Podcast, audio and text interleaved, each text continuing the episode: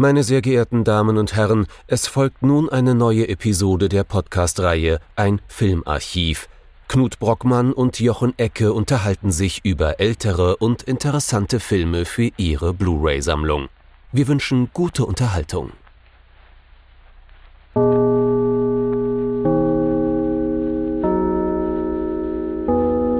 Hallo Knut. Hallo Jochen und hallo liebe Zuhörerinnen und Zuhörer zu einer neuen Folge von unserem Filmarchiv.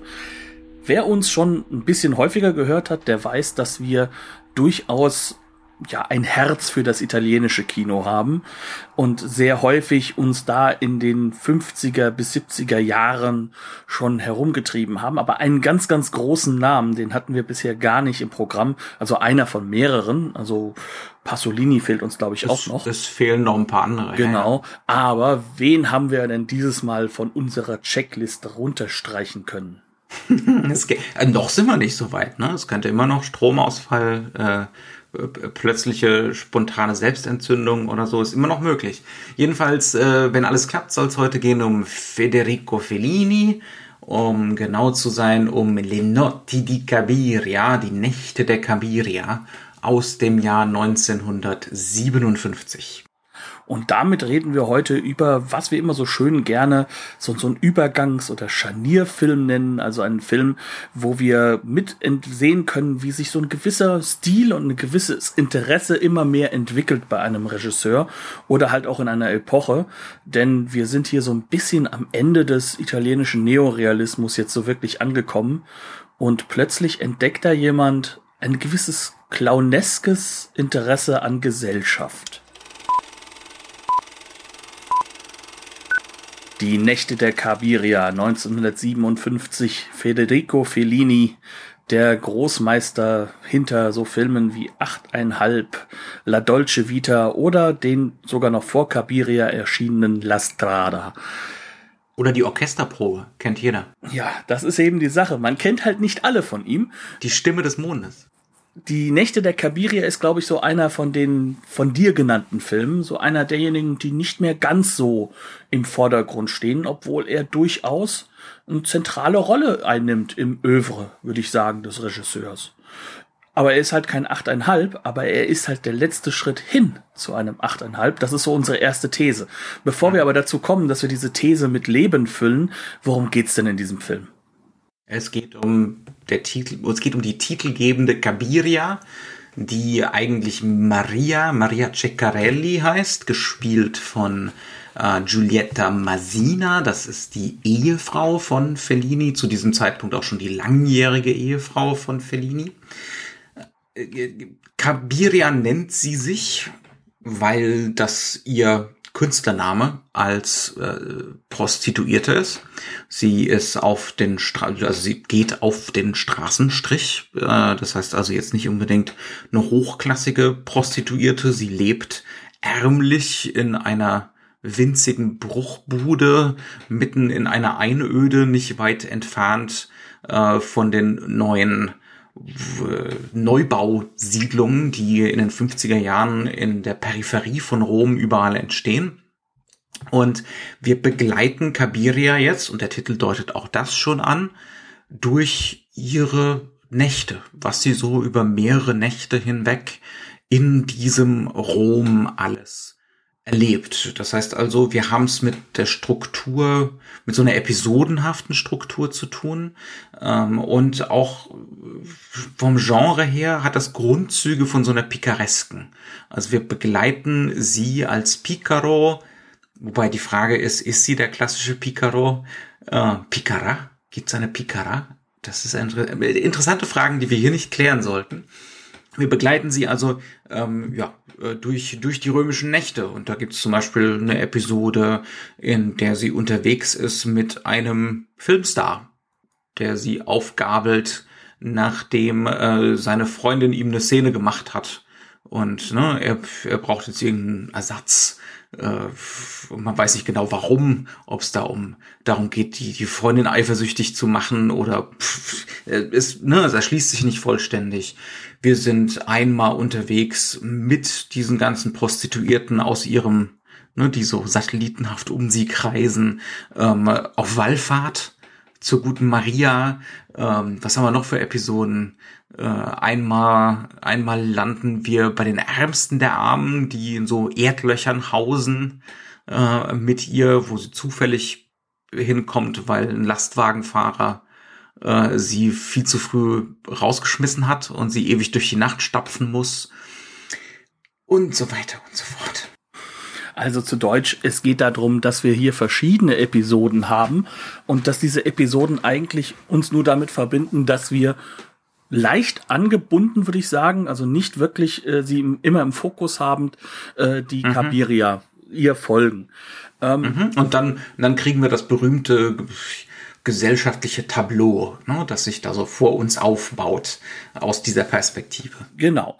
Ähm, und das Ganze, und da glaube ich, das ist noch ganz wichtig, ist sozusagen ein wenig ähm, geklammert von äh, zwei Episoden, die sich durchaus dann schon fast genrehaft nennen lassen ähm, und die, sag ich mal, vor allem äh, sich mit dem italienischen Neorealismus irgendwo verbinden lassen. Mhm. Nämlich, äh, dass sie sowohl am Anfang als auch am Ende, man höre jetzt bitte weg, wenn man den Film noch nicht gesehen hat, ähm, oder denkt, dass das hier ein Whodunit wäre, ähm, dass man am Anfang wie am Ende die Situation hat, dass ein Mann sie ausraubt und jedes Mal, also am Anfang es wirklich macht, am Ende überlegt, sie zu töten, hm. äh, ins Wasser Wohlgemerkt zu Männer, mit denen sie eine Beziehung hat, ne, in die sie, ist jetzt schwierig zu sagen, ob sie in sie verliebt ist, aber mit denen sie etwas verbindet, sagen wir es mal so. Die eine Hoffnung für sie aufbauen. Mhm, ja. Eine Hoffnung auf eine, ja, einen gesellschaftlichen Aufstieg auch irgendwo mhm. so ein mhm. bisschen. In die Mittelschicht. In die Mittelschicht. Insbesondere am Ende. Ne? Genau.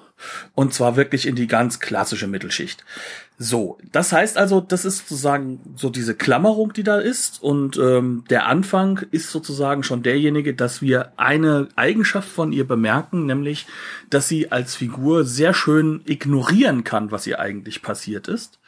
Und stattdessen äh, sozusagen versucht, an dem, an dem, was sie sich erhofft hat, festzuhalten. Sprich, mhm. ähm, sie sieht den Mord nicht, den Mordversuch nicht als Mordversuch an erstmal, mhm. sondern sie muss da erstmal aus ihrem Bild rauskommen. Das ist etwas, was glaube ich charakterlich unglaublich wichtig ist für diese Figur, damit wir sie verstehen können und was ähm, meiner Meinung nach halt auch mich zu meinem ersten, ähm, sag ich mal, ja äh, widersprechen zu der klassischen Lesart, die wir so in der Literatur oder halt auch in den Extras der Blu-ray gefunden haben, bringt, nämlich, dass sie einfach nur so ein naives Mädchen ist, die halt ihren Träumereien hinterherhängt. So ein Dummchen. Ein Dummchen. Ja. Ganz im Gegenteil, sie weiß ganz genau, dass sie sich da ihre Welten zusammenbaut und es mhm. ist eine Überlebensstrategie. Das ist was ganz anderes als äh, ein Dummchen zu sein, das halt eben immer wieder davon träumt, irgendwie aufsteigen zu können.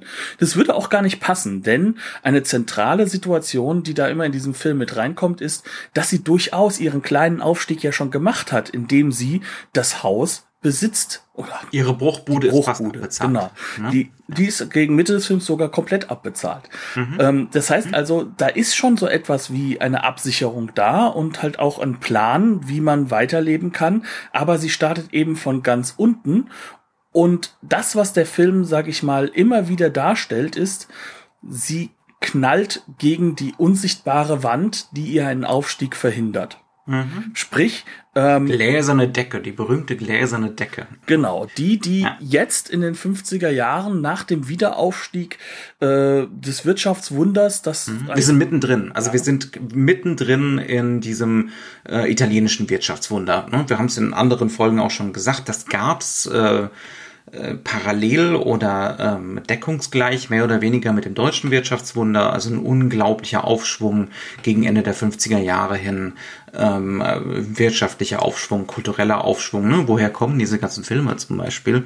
Ähm, und äh, die finden sich, dieser Aufschwung findet sich in diesem Film überall wieder. An allen Ecken und Enden knallt uns das Fellini mit seinem Kameramann entgegen, insbesondere diese Neubausiedlungen. Genau, denn wenn wir jetzt so gerade diesen Anfang uns nehmen, was zeigt uns der Film da? Er zeigt uns im Endeffekt eine Einöde, vor brutalistischem Hintergrund. Nämlich mhm. vor genau diesen ganzen Neubauten, die natürlich zu diesem Zeitpunkt nicht nur unglaublich hässlich und ästhetisch schrecklich sind, sondern vor allem ein Aufstiegs, ein Aufstiegsversprechen. Lass haben. mal einen Brutalismus in Ruhe. Aber der Film will ihn schon als schrecklich aussehend darstellen. Mhm. Also das ist, ja. das ist der Sinn des, dessen, wie mhm. diese Bilder auch gemacht werden.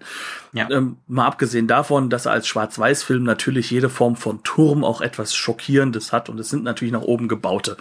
Ähm, ja, wir würden heute sagen, äh, das sind halt diese Neubausiedlungen, die dann verslammen müssen eigentlich. Es, es, genau, es sind, es sind alles Einsamkeitsbilder. Ne, ähm, die da evoziert werden. Wir haben eben diese, äh, diese Felder, diese leeren Felder ohne Bäume, ohne Büsche, ohne Vegetation und dann ein ganzes Stück weit im Hintergrund kommen dann halt diese Neubauten. Ne?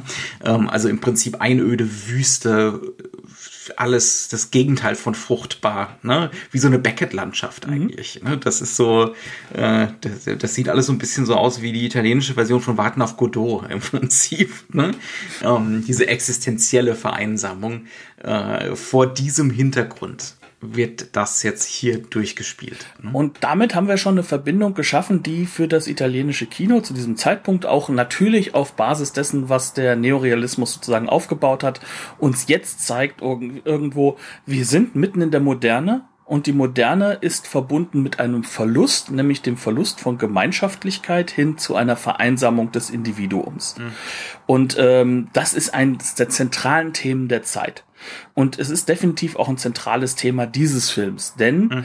ähm, bei all dem Aufschwung, bei all dem, dass wir auch Figuren kennenlernen, die ganz oben im Leben sind, ähm, die Einsamkeit ist ein verbindendes Element. Und zwar für alle. Und die Antwort, die immer wieder dieser Film gibt, die sozusagen durch die Gesellschaft angeboten wird, ist Geld.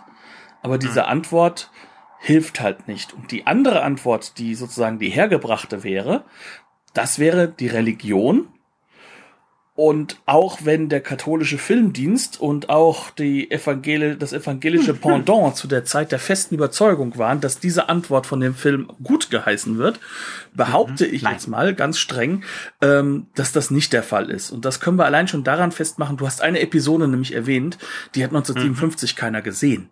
Weil ja. die katholische Kirche hat nämlich ein zentrales Element des Films rausschneiden lassen. Und das ist, dass ein guter Samariter den Leuten, denen es noch viel, viel schlechter geht als äh, der Kabiria selbst, die sozusagen und das hat es wirklich gegeben. Ich habe es extra nochmal nachgeschaut. Im Erdloch, in Grotten. In Grotten vor der Stadt leben. Das ist in Italien zu diesem Zeitpunkt ein durchaus übliches mhm. Lebensverhältnis für diejenigen, die wir heute Obdachlose nennen. Das war sehr stark in Italien damals der Fall in der Nähe von Rom. Und ähm, dieser Mann geht dorthin, bringt Schokolade, bringt Dinge fürs äh, Leben und der wird nicht christlich konnotiert. Ich habe jetzt Samariter genannt, das ist die christliche Konnotierung, aber genau die wird mhm. vermieden. Das mhm. ist einfach nur ein einsamer, moderner Mann, der irgendwie versucht, was zu verändern. Betonung auf einsam. Ne? Also es ist ein säkularer Heiliger, Mhm. Ne? Und ähm, auch das, diese, diese solidarische Leistung ist eigentlich keine, das ist eine individualisierte. Ne? Ähm, genau. Den, den, den soll man schon positiv wahrnehmen, da gibt's gar keine Frage, ne? aber es ist auch eine kuriose Gestalt, eine seltsame, eine einsame, wortkarg. Äh, ne? Entrückt. Im wahrsten Sinne entrückt. des Wortes entrückt und traurig. Er will eigentlich gar keine wirkliche menschliche Verbindung. Ne? Ähm, er läuft erst auch mal vor Kabiria weg, zum Beispiel. Mhm. Ne? Ähm, und erst als sie ihn bedrängt und klar sagt, nimm mich mal mit. als sie ähm, um Hilfe bittet. In dem Moment ja. hilft er ihr sofort. Ja. Ne? Ja. Aber sie muss sich erstmal als ein Wesen, das Hilfe braucht, identifizieren. Mhm. Dann wird geholfen, aber wenn diese Transaktion der Hilfegebung vorbei ist, dann ist das Thema auch wieder durch. Dann ganz genau, dann ist man wieder, dann ist man wieder ne, einsame in der Großstadt, die ihrer Wege ziehen. Genau.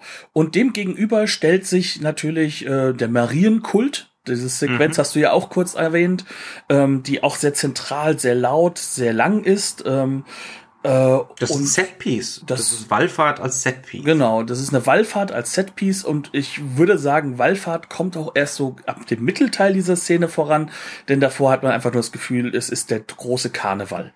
Es mhm. ist sozusagen eine, ja, man kann schon sagen, komplett auf Konsum gestaltete mhm. Szenerie. Mhm. Und erst dann geht es in die Kirche hinein und selbst da ist es dann so, dass hier äh, die Menschengruppen verwaltet werden. Wer darf rein, wer darf gerade nicht rein? Mhm. Was hast du jetzt zu tun? Und all das ist auch schon durchorganisiert, hat also auch nichts wirklich von einem religiösen Moment, was da ist nichts Transzendentes. Nein, überhaupt nicht, überhaupt nicht. Es ist alles nur Inszenierung, es ist alles nur Performance und da, man merkt, dass das das ist, was äh, Fellini daran interessiert. Das ist noch nicht mal ich glaube noch nicht mal, dass das religionskritisch gemeint ist. Nö, sonst oder hätte er ja auch nicht diesen einen Wanders-Franziskaner, der ja durchaus positiv konnotiert ist, der genau, wirklich ja. ehrlich äh, sich um die Menschen Der mit dem deutschen Akzent. Genau. Interessanterweise. Ne?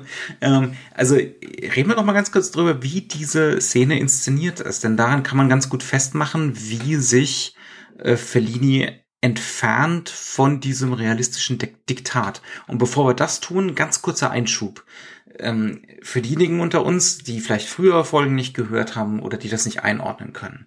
Es gibt eine italienische Bewegung, die fängt kurz nach dem Zweiten Weltkrieg an. Ne? Sollten wir machen, oder? Ja, ist ganz wichtig. Ja.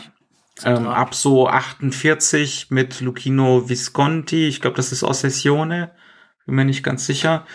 Ja, doch müsste es sein. Mhm. Ähm, da beginnt etwas, das wir das schon damals Neorealismus dann genannt wurde, relativ bald, ähm, was wir heute aber definitiv so als so eine so ein Epochalstil, ne, so eine epochale Bewegung in Italien nennen. Ähm, und das greift dann über auf andere Länder. Also die Nouvelle Vague hat zum Beispiel auch durchaus was mit Neorealismus zu tun. Ne?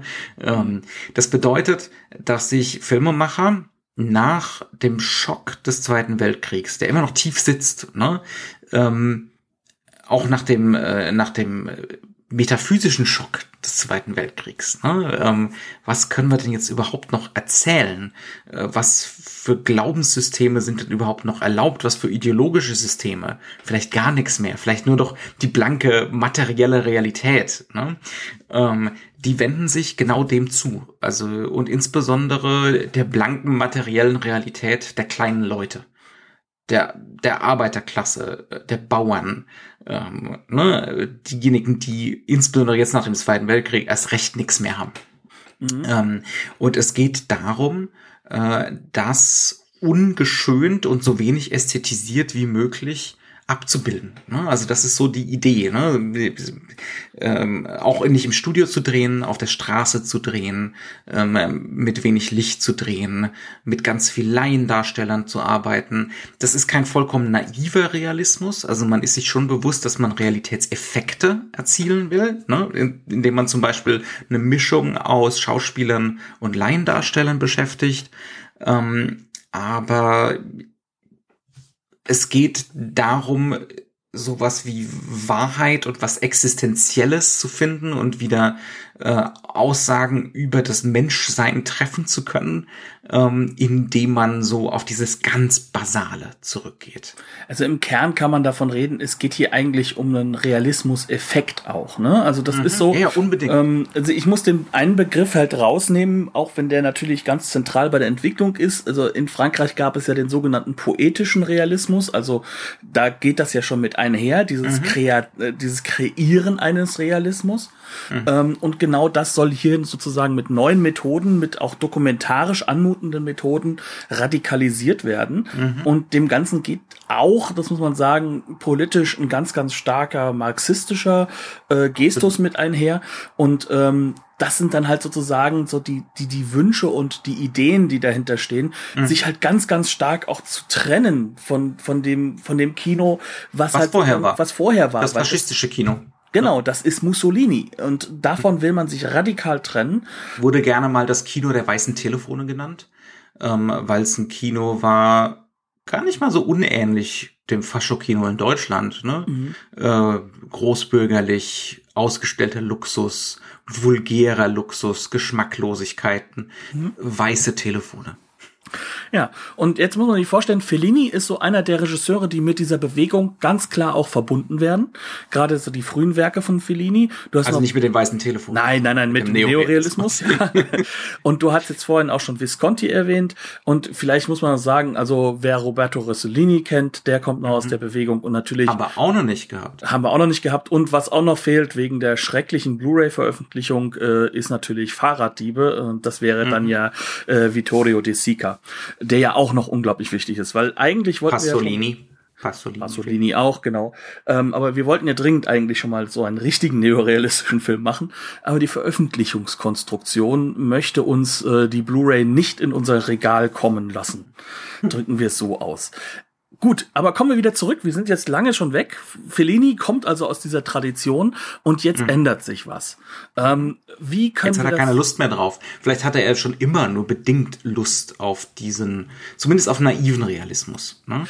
Äh, und wenn man sich das jetzt anguckt, wie er diese Wallfahrt inszeniert, da wird das mehr als deutlich. Denn jetzt geht es nicht mehr darum, einfach nur darzustellen, Anführungszeichen, oder realistisch darzustellen. Ich glaube trotzdem, dass die meisten dortigen Figuren oder Leute, die da sind, dass es keine Schauspieler sind, sondern das sind Laiendarsteller sehr viel. Mhm. Aber er inszeniert das natürlich subjektivierend, konstruierend. Er konstruiert eine Emotionalität durch dieses Überschlagende und möchte natürlich ins Symbolische gehen. Das heißt also, er will nicht mehr uns darstellen, das ist jetzt sozusagen die Lebenswelt, sondern er möchte uns nachdenken lassen über das, was dort an Symbolen konstruiert wird mhm. und wie diese einwirken auf die Figuren, die wir dort haben. Das mhm. ist nicht nur eine, sondern das ist eine ganze Gruppe. Und es geht vor allem darum, diese, diese Symbolik auszustellen und die Performance auszustellen. Genau. Ne? Also wie stark das eigentlich hohl und entleert ist. Also wie da tatsächlich ähm, die religiöse Dimension, ne, die metaphysische, die transzendentale äh, Dimension weg ist, sondern wie das eine Inszenierung ist und wie das auch alles wahnförmig ist. Das geht am Anfang gleich los mit, wir müssen ja Wallfahrtskerzen kaufen. Ne? Mhm. Ähm, ich kauf euch, ich kauf der äh, der es ist eine Person mit Handicap dabei, ne, ähm, der gerne geheilt werden möchte. Der auch der nebenbei, sagt, äh, wie wir mitbekommen, Mafioso ist. Mhm.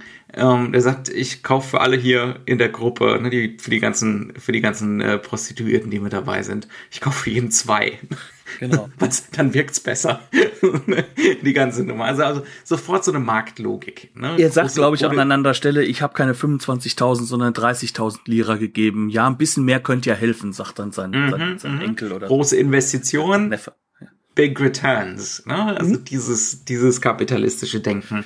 Und dann kriegen wir die Menschenströme zu sehen in, in äh, extremen Totalen mit Tracking-Shots, wo wir mit diesen Menschenmassen uns da durch die äh, hoch zu dieser Kirche wälzen. Ähm, wir kriegen zu sehen, wie die Inszenierung auch ganz stark darauf basiert, dass nur eine bestimmte Anzahl von Leuten rein darf. Ne? Dann ähm, haben wir ähm, dieses, diese leichten äh, Weitwinkelverzerrungen im aber 4 zu 3 Motivik, was natürlich auch einen ganz, ganz mhm. extremen äh, äh, ähm, Effekt auch wiederum hat. Solche Sachen halt alles. Mhm. Und dann kriegen wir auch noch zu sehen, wie die Leute alle willige Komplizen in dieser Performance sind. Also ne, derjenige, der da auf der Mafioso auf den äh, auf den Krücken, ähm, es geht darum, ne, wir werfen jetzt die Krücken weg wir machen jetzt hier mal mit, ne, äh, vielleicht wirkt's ja. Das ist nur so eine halbe Naivität. Da sind alle so ein bisschen zurückhaltend. Die wissen alle so, äh, einen gewissen Grad, ist eine Performance. Hier, ich ne? kann ja nichts verlieren, wenn ich es mal ja, probiere. Ganz genau. Es ist ein ne? Angebot, was ich mal ausprobieren kann. ganz, ja, genau. Es ist wie, ne, wie einkaufen gehen. Ne? Ich kaufe mir jetzt hier mal ein Wunder ein. Ähm, eventuell, möglicherweise. Genau. Ähm, und es gibt nur eine Person, die darüber irgendwann mal reflektiert. Ja. Und das, und das ist, ist Kabiria. Genau. Ne? Also so sie ist Thema nicht, naiv. Sie ist nicht dieser reine Picaro, ähm, der da so naiv durch äh, von von Episode zu Episode stolpert, sondern sie ist diejenige, ähm, die konstant ihre Unzufriedenheit, ähm, auch ihre Traurigkeit vor sich herträgt und vor allem so ein Zynismus und ein absolutes Bewusstsein dafür, dass sie performen muss.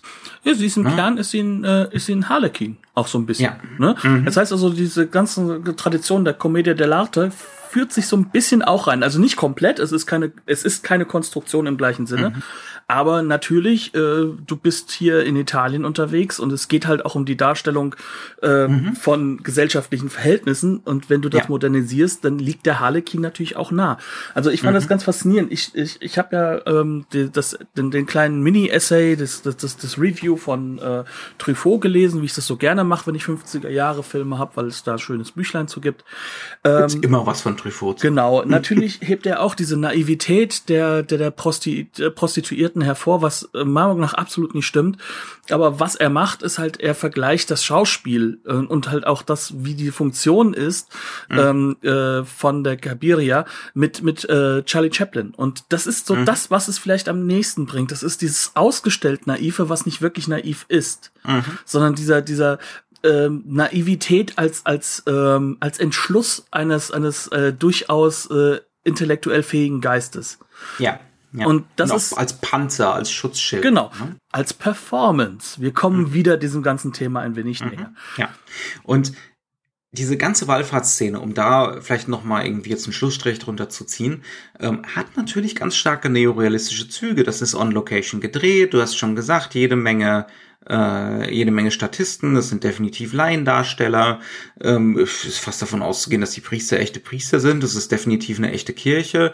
Wahrscheinlich haben sie das dann, weil es äh, leichter zu machen war, bei einer echten Wallfahrt gedreht. Das sieht zumindest schwer danach aus. Ne? Zumindest in ähm, Teilen, ja oder zumindest das so so gut wie möglich mit den echten Händlern, die da ihre Kerzen verkaufen ne, und alles mögliche andere ähm, so rekonstruiert all das ist Neorealismus. Ne? Die kleinen Leute auf Wallfahrt und ihre Wünsche, äh, ne? die da irgendwie sichtbar werden und auch die Konflikte, die Spannungen mit der Gesellschaft, zwischen diesen Wünschen und Gesellschaft.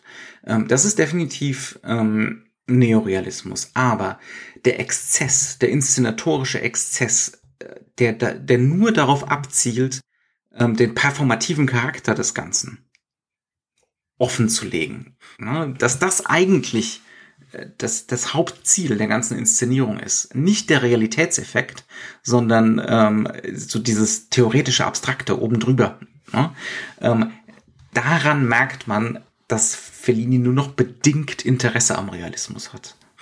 Und das zeigt er auch dadurch durch diese episodische Struktur, die natürlich äh, viel mehr in, in diesem Film zumindestens viel mehr halt auch etwas von ähm, ja, äh, Symbolfacetten hat, die halt auch wiederum über die Performance in verschiedenen Positionen zu tun hat. Also die Geschichte selbst wäre ja total konstruiert. Ne? Also mein, mhm. also deswegen wird auch gerne der Begriff des Märchens verwendet, was natürlich auch mhm. dieses Naivitätsgedanken wieder hat. Aber mhm. eigentlich geht es darum, dass äh, da sieht man wieder, wie sehr die, wie sehr die Leute projizieren auf diese Figuren. Ne? Äh, die Masina, da, äh, kleine lustige Frau, die kann auch nur naiv sein und doof. Ne? Also, aber das ist sie nicht. Die ist zu keinem Zeitpunkt. Wo? Ne? Ja, egal. Ist ja nicht so, dass sie nicht mit Fellini zusammen den Stoff erarbeitet hat und mhm. dementsprechend durchaus halt um, genauso als Intellektuelle ernst genommen werden darf. Nur weil sie mhm. eine Clown-Ausbildung hat. Heißt noch lange nicht, dass das äh, nicht der Fall sein darf. Ne? Mhm. Ähm, da merken wir übrigens auch, was sozusagen in diesem Film natürlich auch noch ein bisschen mit eingeschrieben ist, aber was auch vor allem in der, äh, äh, sag ich mal, der Reflexion über diesen Film eingeschrieben ist, es hat natürlich noch einen sehr, sehr klassisch bürgerlichen Charakter alles. Ähm, und das ist nicht nur in den 50er Jahren der Fall gewesen, aber da vor allem. Aber gut, lass uns äh, nochmal vielleicht darauf zurückkommen, was ist denn in diesen Episoden, was da passiert. Also wir haben ja mhm. sozusagen eine Reise durch verschiedene Facetten von Rom, die dadurch mhm. konstruiert wird. Wir haben so diese, diese, ähm, ja, diese ärmliche Welt, ähm, die halt auch mit der Prostitution. Vor dem Tor der Stadt. Genau, ne? vor der Tor der Stadt, was auch mit der Prostitution verbunden wird. Dann haben wir den Straßenstrich der ja wirklich auch nichts von einem Straßenstrich hat, wenn wir mal ganz ehrlich mhm. sind. Mhm. Ähm, in diesem Film wird das Thema Sexualität bis darauf auf ihrem Beruf und darauf, dass wir wissen, dass das passiert, wird er ja vollkommen ausgeschlossen. Das ist ja, mhm.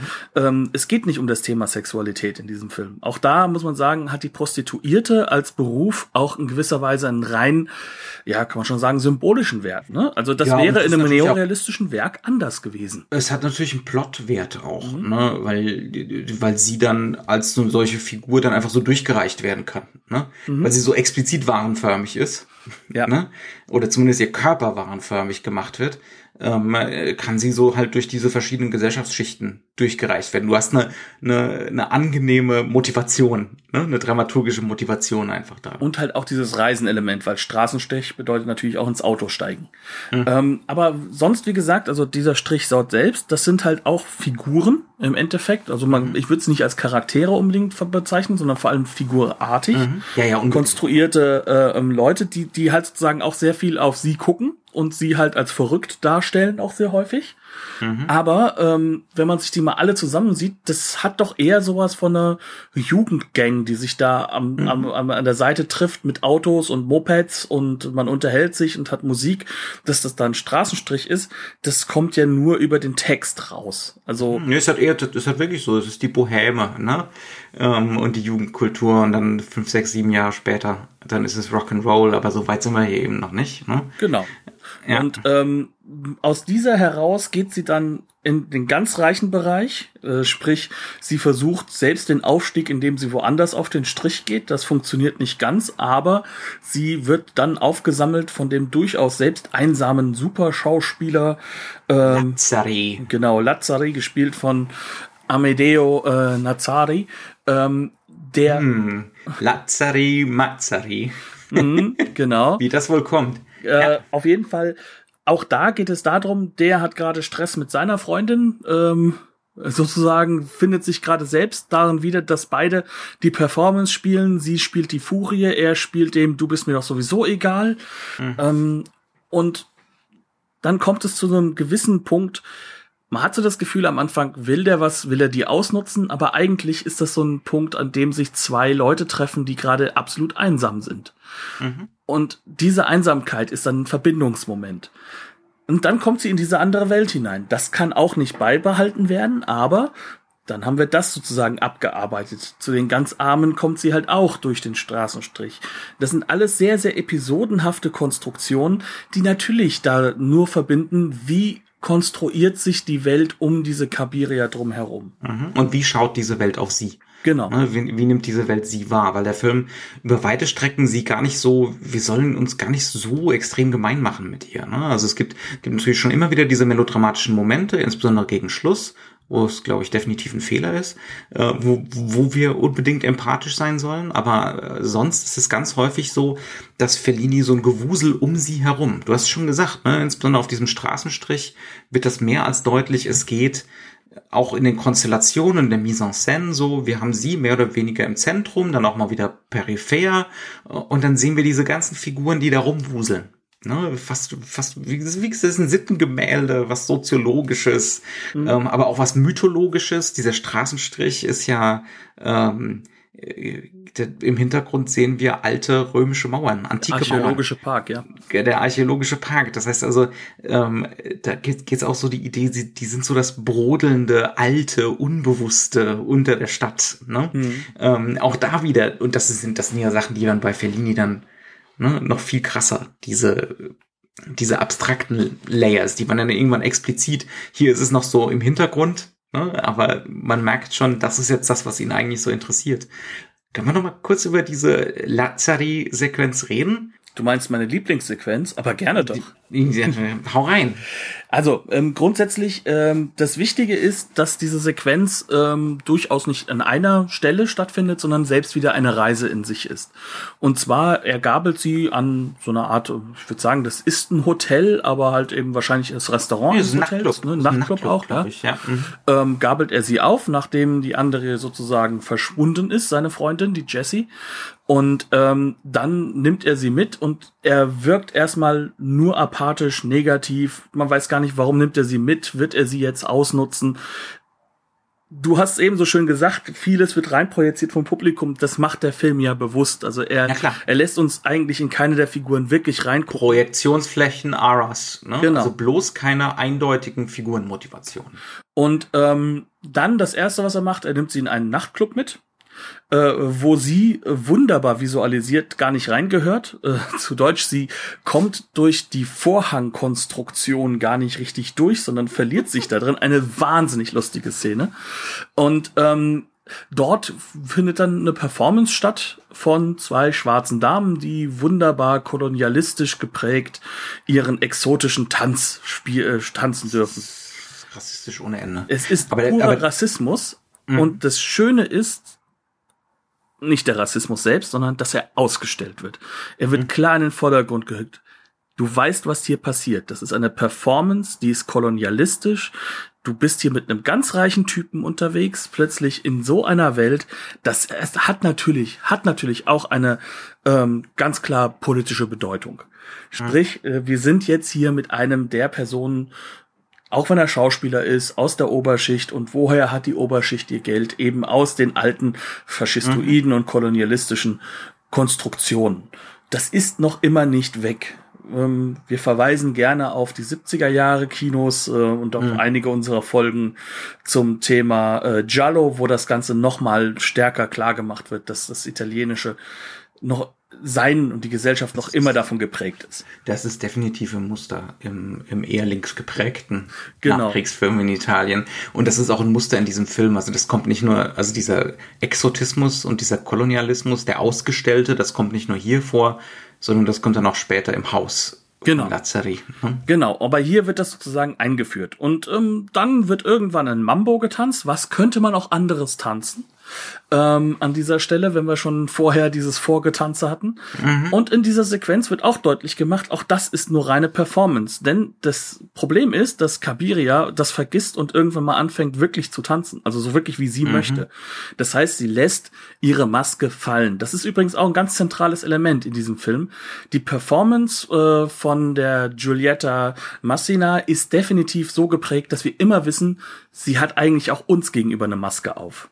Mhm. Sie stapft da entlang, sie hat immer so ein bisschen, ähm, ja, sehr, sehr extrovertierte, aggressive Art und Weise, das mhm. für sich sozusagen die Welt auch einzufordern. Zynismus mit den Augen rollen, alles lächerlich finden, sich über alles lustig machen, ja. Wenn sie ausrastet, dann aber auch richtig, auch weil es teilweise gewünscht war. Ich glaube, Klaus Kinski likes this. Mhm. Ähm, solche Elemente halt alles. Und jetzt in dieser Sequenz tanzt sie halt und sie lässt ihre sag ich mal, ihre komplette äh, Konstruktion fallen.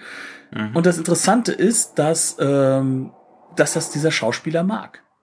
Und mhm. in diesem Moment entwickelt er Interesse an ihr als Mensch. Ähm, er lässt aber seine, seine das, da, aber das interpretierst, interpretierst du jetzt rein. Ne? Ja, natürlich. Das ist ja nicht so, dass er das sagt oder so. Nein, nein, nein, nein. Aber er, aber er handelt danach weil er sie danach mit nach Hause nimmt. Und es geht nicht darum, dass die beiden jetzt unbedingt jetzt, äh, äh, sag ich mal, den sexuellen Akt durchführen müssen, mhm. also sozusagen die Transaktion ihres Jobs, sondern äh, es geht darum, dass er sagt, wir essen jetzt was im Privaten.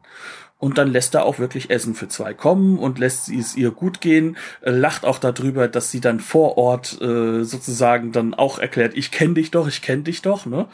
Ähm, äh, dass sie dann nicht mehr an sich halten kann. Auch da mhm. wiederum, mhm. sie, sie lässt es fallen, ihre, ihre Konstruktion, mhm. sie hat es nicht immer im Griff. Ähm, aber dieses Haus, dieses Haus. Das Haus kommen, ist fantastisch. Wir kommen also von außen in eine ganz fantastische Villa eine ganz mhm. fantastische Villa, auch mit Swimmingpool, allem drum und dran. Aber das erste, was uns kommt, ist erstmal ein langer Gang, durch den man sozusagen erstmal durchlaufen darf, dass man erst einmal im Haus drin ankommt. Wenn wir drinnen sind, dann müssen wir nach oben kommen zu seiner Kemanate. Und das ist, glaube ich, äh, sowas von ein radikaler Machtbau, der da gebaut wurde.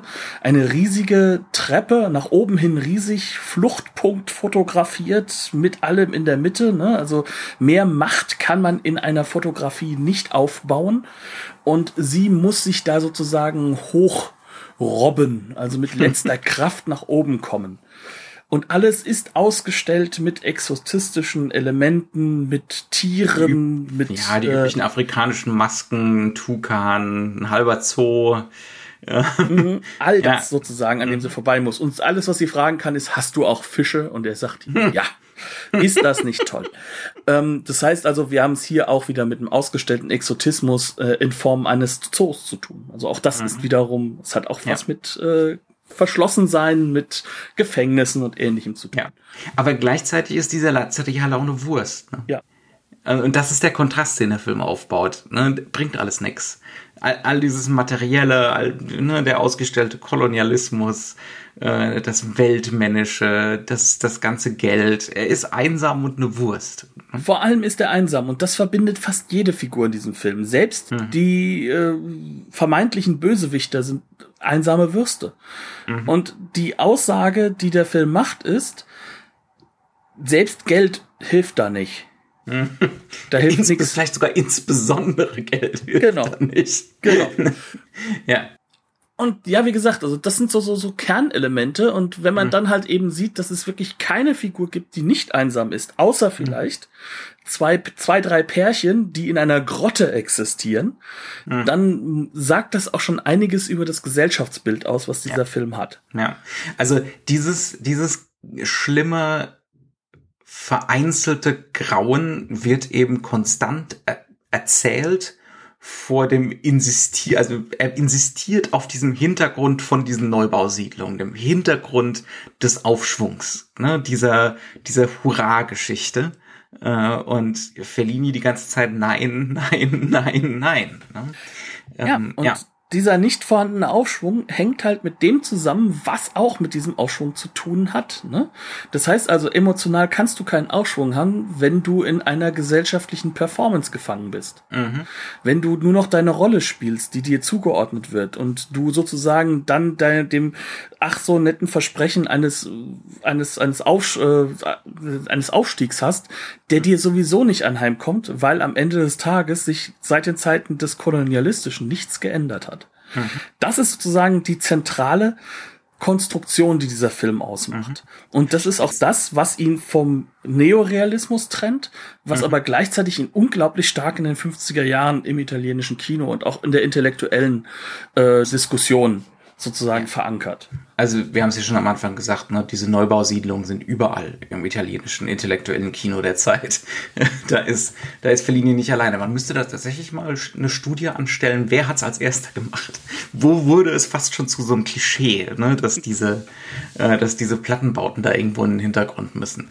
Ähm, es ist ein Klischee, nicht nur fast, es ist definitiv. Ja, speaking of which, also das ist ja auch etwas, was dieser Film, wie ich finde, immer wieder zeigt, dass er durchaus auch, äh, sag ich mal, er ist kein Klischee, aber er ist eine, sag mal, eine der Grundlagen eine für eine, eine Blaupause, für ein unglaublich klischeehaftes, auch, auch teilweise wiederum in einer Performance von Dasein stehenden Gesellschaft.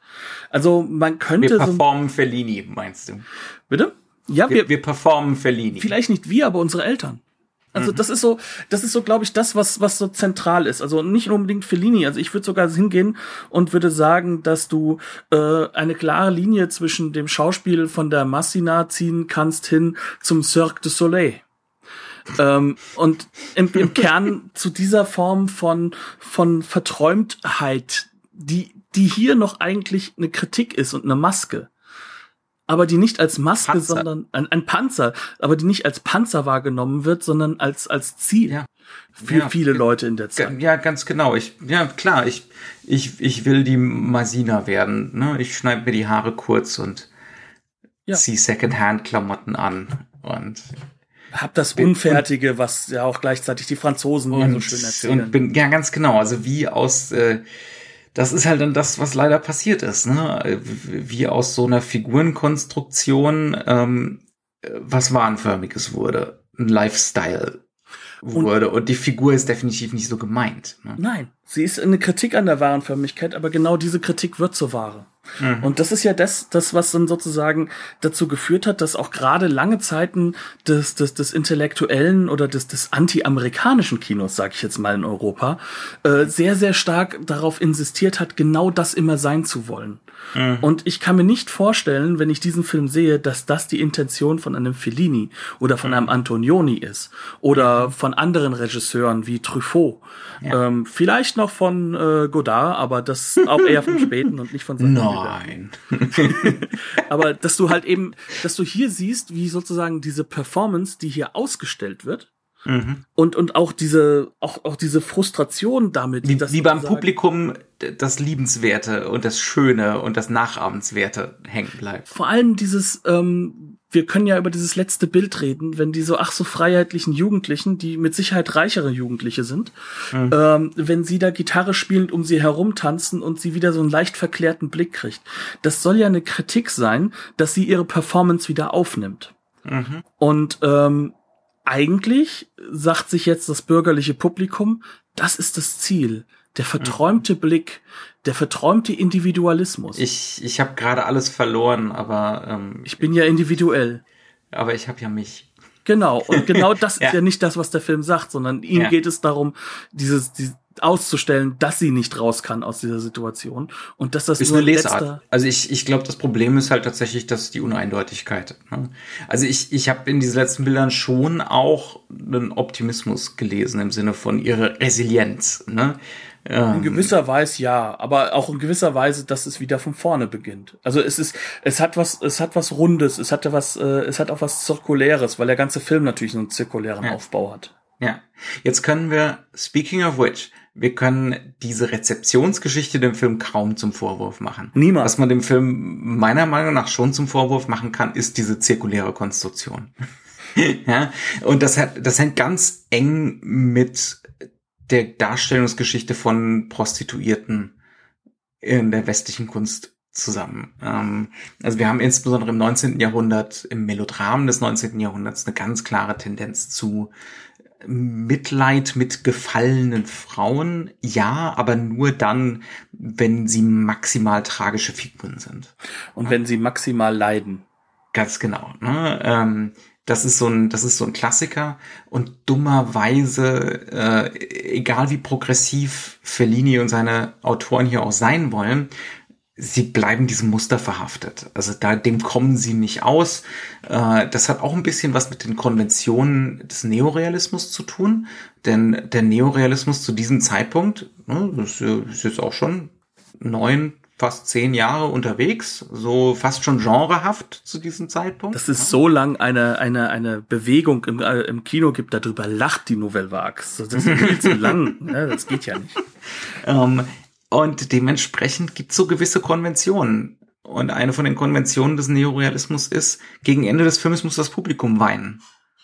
Ne, muss das Publikum unbedingt so großes Mitleid mit der Tragödie der Figuren haben. Also das, das große Vorbild ist da mit Sicherheit äh, Fahrraddiebe. Jetzt, jetzt bitte heulen. Jetzt muss geheult werden. Und ähm, Weil nur dann die schreckliche Realität auch angekommen ist. ja, ja, und dem können sich Fellini und äh, Flaiano, glaube ich, ja, äh, also es sind wieder die üblichen Flaiano und Verdächtigen. Pinelli, ja. Ja, die üblichen Verdächtigen, die das Drehbuch geschrieben haben, dem können sie sich nicht entziehen, so komplett. Und dementsprechend muss äh, es maximal schlimm kommen für sie. Muss dieser Mordversuch vom Anfang, ne, wo ihr Freund versucht, sie umzubringen, ähm, fürs Geld, muss dann wiederholt werden. Nur noch mal. das, das kommt zusammen mit, ähm, mit sozusagen mal so im letzten Drittel des Films. Also da Mhm. muss man vielleicht auch den Kontext geben.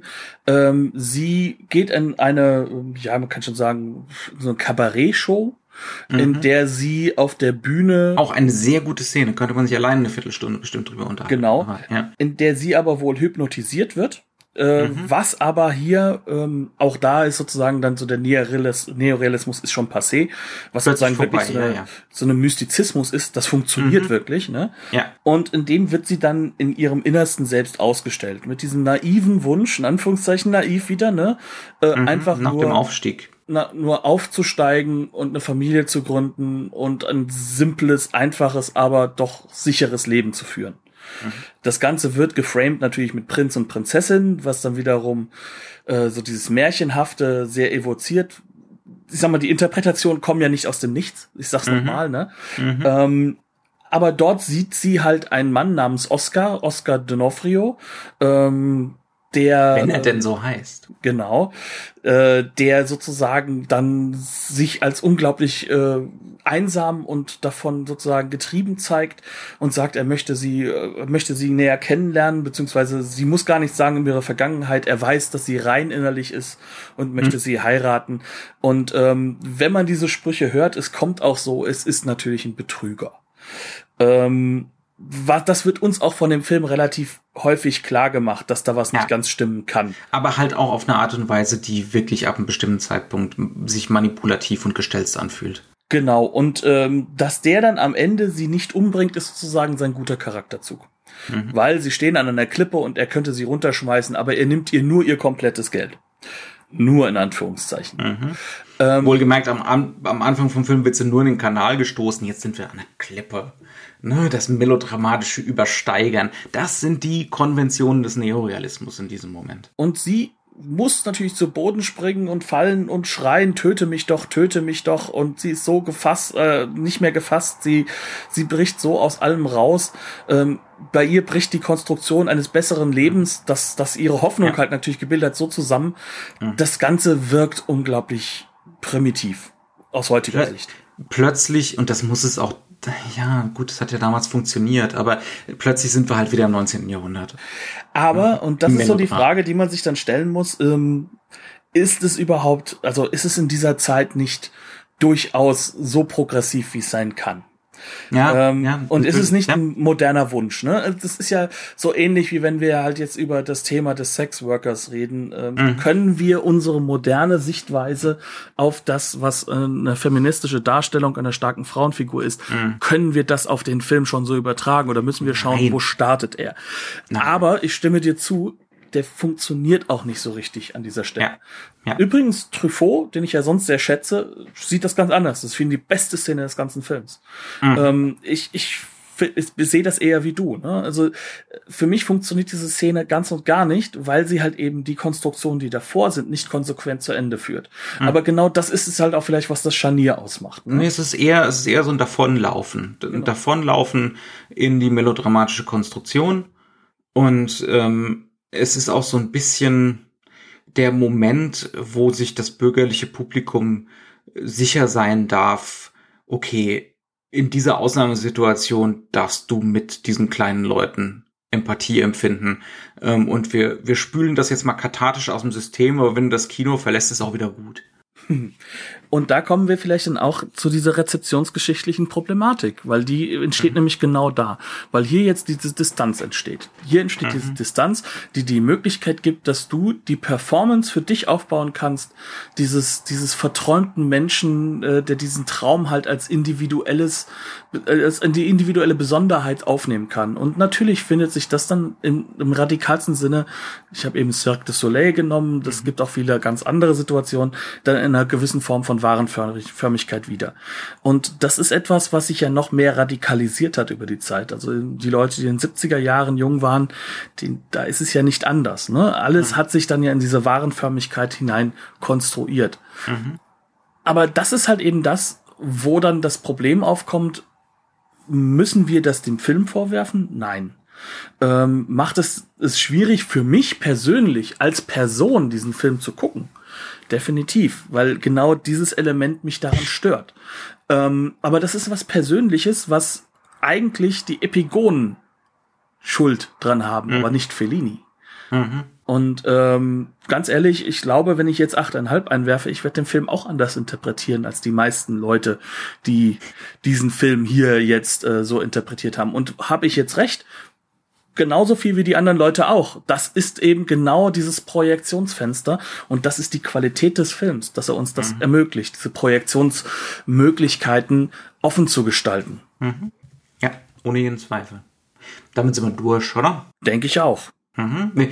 Ich, wie gesagt, man, man könnte jetzt natürlich noch immer ja, über diese oder jene wirklich schöne Szene reden, aber wir haben uns auch kaum über die visuelle Konstruktion unterhalten, die, die enorm ist. Äh, also die, wie gesagt, das ist auch der Film, wo er, wo so überdeutlich wird, dass er sich anfängt für so einen Ästhetizismus zu interessieren, für Oberflächen, für ähm, ausgestellte Inszenierung, ne? sichtbar machen von Inszenierung, sichtbar machen von Virtuosität auch. Ne?